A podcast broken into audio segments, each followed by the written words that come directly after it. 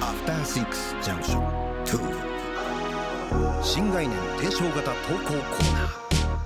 ナー時刻は11時1分です TBS ラジオから生放送でお送りしている「アフターシックスジャンクション2」パーソナリティのラップグループ私ライムスター歌丸そして今夜のパートナーははい TBS アナウンサー山本貴明ですさあここからは新概念提唱型投稿コーナーですよはいということで、はい今夜お送りするのは1月27日金曜日以来にお送りするこちらの中中小小概念警察 中小概念警察 ないってことこれ懐かしいこのあ感じあちゃっちゃとやんないといけないからそうそうもねあんま時間ないから、ね、もうさっさともう今すぐおしっこしたくて それも込み込み 込み込みでございますえ皆さん毎日数えきれない数の言葉を使っていると思いますがその言葉の意味しっかり分かって使っていますかなんとなく使っちゃってよくよく考えるとなんだこの言葉っていっぱいあると思いますよ、ということでその言葉のいちいちを上げつらいねえー、上げつらっていきで、まあ、最終的にはその取り締まる時は取り締まると、もうこれはもうまかりならんこの言葉を使う使うのはまかりならんあるあるいはそのまあ私まあ弁護士として無罪ね疑わしきは罰ですこういうね、えー冤罪を生まないというそういう精神で何を言ってるのかさっぱり分かんないと思い ます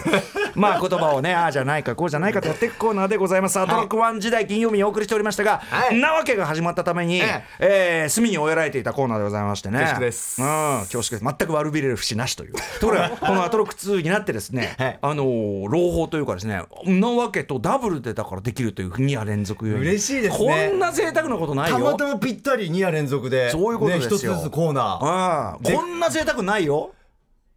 ありがとうございますアトロックワン時代やっぱりね 非常にこうある意味こうねや山本さんに非常に負担をかけていたとかねあとは任せた「はいさよなら」なんてやってましたけどあねあそんな時期ありましたねうんただその中小概念警察はそのイズ ム、まあ、とっとと帰らせてくれみたいなこの感じがやっぱ りあったあった方がい いありますんでね、はいということでねあのねリスナーからこのねやっぱり絶え間ないねこの垂れ込みが来てるらしいねもこう、れねえええデカちゃん聞いてくだえさ、はいい出川城いきますタレコミこちらラジオネーム A さんからのタレコミですデカ長高木刑事こんばんはこれこれ中小概念警察捜査再開と聞いて捜査をお願いしたい案件は生き馬の目を抜くです中小概念ペー以前にも赤子の手をひねるなどひどい例えがありましたが赤ちゃん同様言葉で抗議できない相手への身体攻撃は聞き捨てなりません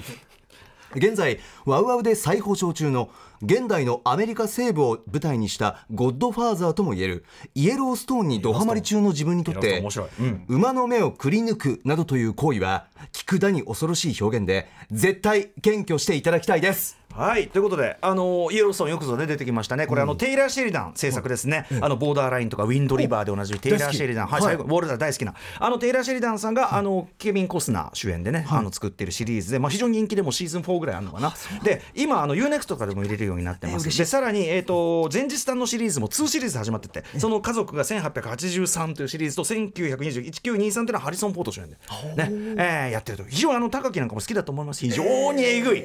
非常にえぐい。そうですかいただきますうんはい話でございます。僕も大好きイエローストーンなんですけども、えええー、ユーモアの目を抜くですよね、これねね。あのーそのなんていうの、乱暴系慣用句って結構ありますけど、まずさ、ちょっとさ、そのさ、ちょちょっとまず落ち着いて考えたいの一旦はですか、生き馬の目を抜くという、まあ、言葉のその、我々が使う時の意味合いですね。あのちなみにこのコーナーは辞書的なつまりその実際にググったりすればあと辞書を引いたりすればそうそうそうそう正解は出てくるんですよ生き馬の目を抜くはなぜこういうふうになってるか、それはまず置いといてまず自分の頭で考えてみようじゃないかというようなことがねこのコーナーの趣旨でございます、いえっとまあ僕の認識では生き馬の目を抜くような熾烈な業界でなんとかかんとかみたいな感じであー要するにそのなんていうか競い合いが熾烈であうというようなはあはあはあ表現ですよね、ああああ熾烈な競い合いをしている、いはいはいはいはそこでサババイブみたいな生き馬の目を抜く業界でなんとかみたいなそういう使い方をすると、まあこの認識で間違ってないですよね。なんかそんなイメージです確かに出そういうことですよねはいだからその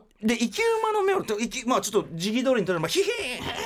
ーンってこう元気元気もうただでさえささらでさえさ馬さえ馬は馬でもさこう懐いてない馬なんてのはこれはさなかなか一番危ないじゃない確かにあのー暴れ馬はいジョン・ウィック3のさあのオープニングの方で出てきましたカーンキャ最高ラしました最高ああいうことが起こるわけじゃない、はいだからあの危ないよヘイズもうただでさえ危ねえとこに来て「へ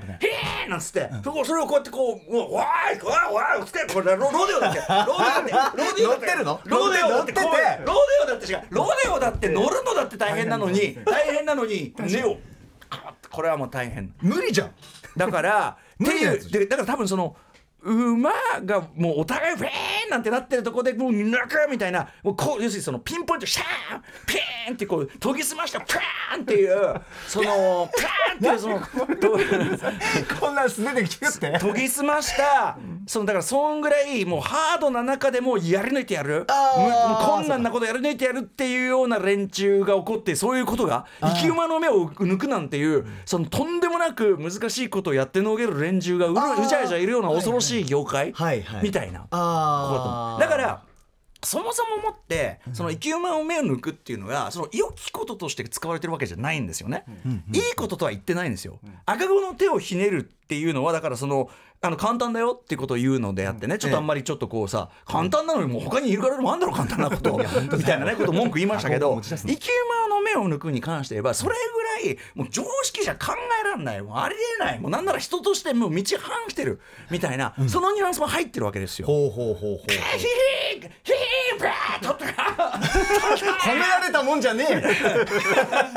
この人さっていうそういうニュアンスが入っているためそうかそうかプラスそうっそうて感じじゃないん異だ常性が入ってるんですあよー異常そもそも言葉の中にだから私はこれは比較的あのー罪は浅い方だとは思うんですただ私が言ってるこの推測ね生き物の能力というこの解釈そのものが間違ってる可能性ありますんでさあここで出ましたはいキーボードカタカタイキリマルこと構成作家古川光さんですありがとうございます。構成作家の古川です。キーボードカタカタイキマル、イキリマルとも言われています。娘さんにねそう、思い出した。そうだったんだ。そう、娘さんに。 このあだ名俺がつけたわけじゃない俺ひでえあだ名だと思ったらそう娘ですか娘がら、娘がね、カタカタしてね。毒舌すぎんだろ働いてるだけなのにお前どう思ってんの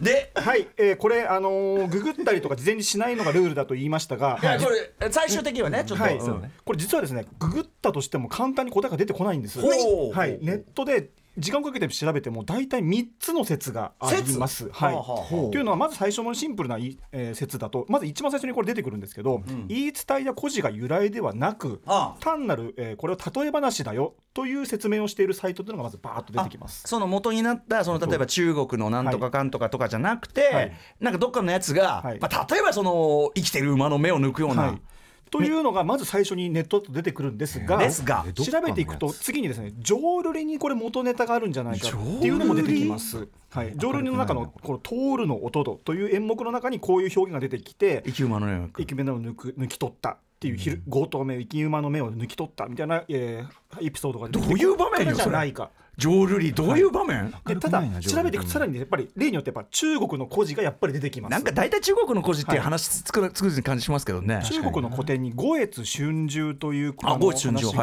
ありましてはいはいは五いうんうん越同州の元の五越うんうんですあねそうかそうかはいその中でえっと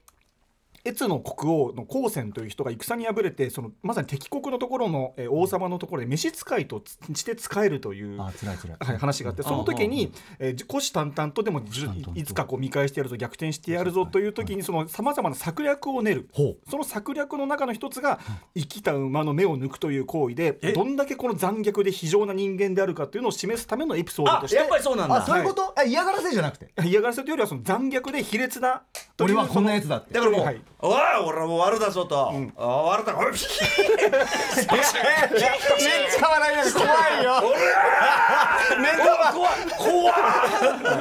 いみんなビビるんだという説もあるそうなんですけどもちょっとねどれが確定的にこれが本当なの説かっていうのがちょっとねこの時間だと調べきれませんでしただ私のそのさっきから言ってる例えで言えばやっぱりそのねあの五越はい春秋これいかなり近くないですか、はい、近いと思いますあーこれが多分語源としては確かに説得力あるなという気がしますんちなみに類語としてですね類語生き牛の目をくじるというのがあるそうです生きた牛の目をえぐるみたいな意味ですかねえぐるはいへえでもなんかその馬の対応が牛ってとこになんとも芸のなさを感じるねそうですねの生き牛うん、生き牛の目をくじるえこれえぐり出すんじゃなくてえぐるんですねくじるって言ってますくじるはい、うわ今聞いたことでもなんかさ生き馬の目を抜くに対して類語が生き牛の目をくじるってなんかさ、なんていうのあのな単なるちょっとれなんか劣化バージョンというかさバージョン違いみたいななんかバージョン違いだし、バージョン違いなんかあんまりリミックスよくないねみたいなそういう感じなんかこのバージョン使われなくなっちゃ2った番戦時、二番のなんかもっとさ、それより生き馬を目を抜くよりもっとひでえみたいなそういうなんかた要はさ例えばさ馬はまださこうさこっちに脅威を感じさせるじゃん、ひでえなんつって、はいはいはいなんだろうねなんか生きウサギの生きウサギの耳を生きウサギの耳を縛る生きウサギの目をあ生きウサギの目の目を100個集めてイクラみたいにして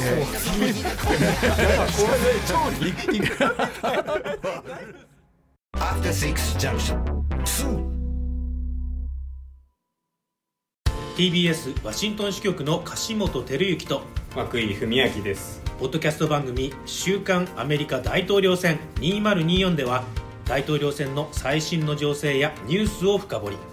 現場取材のエピソードや舞台裏も紹介しています毎週土曜日午前9時頃から配信です